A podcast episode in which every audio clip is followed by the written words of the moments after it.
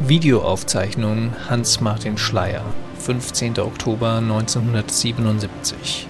Archiv des Südwestrundfunks.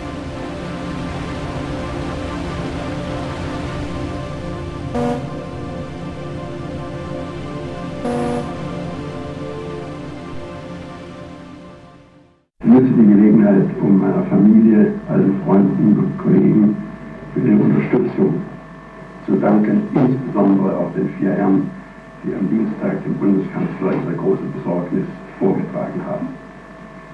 Ich frage mich in meiner jetzigen Situation, muss denn wirklich noch etwas geschehen, um in Bonn eine Entscheidung?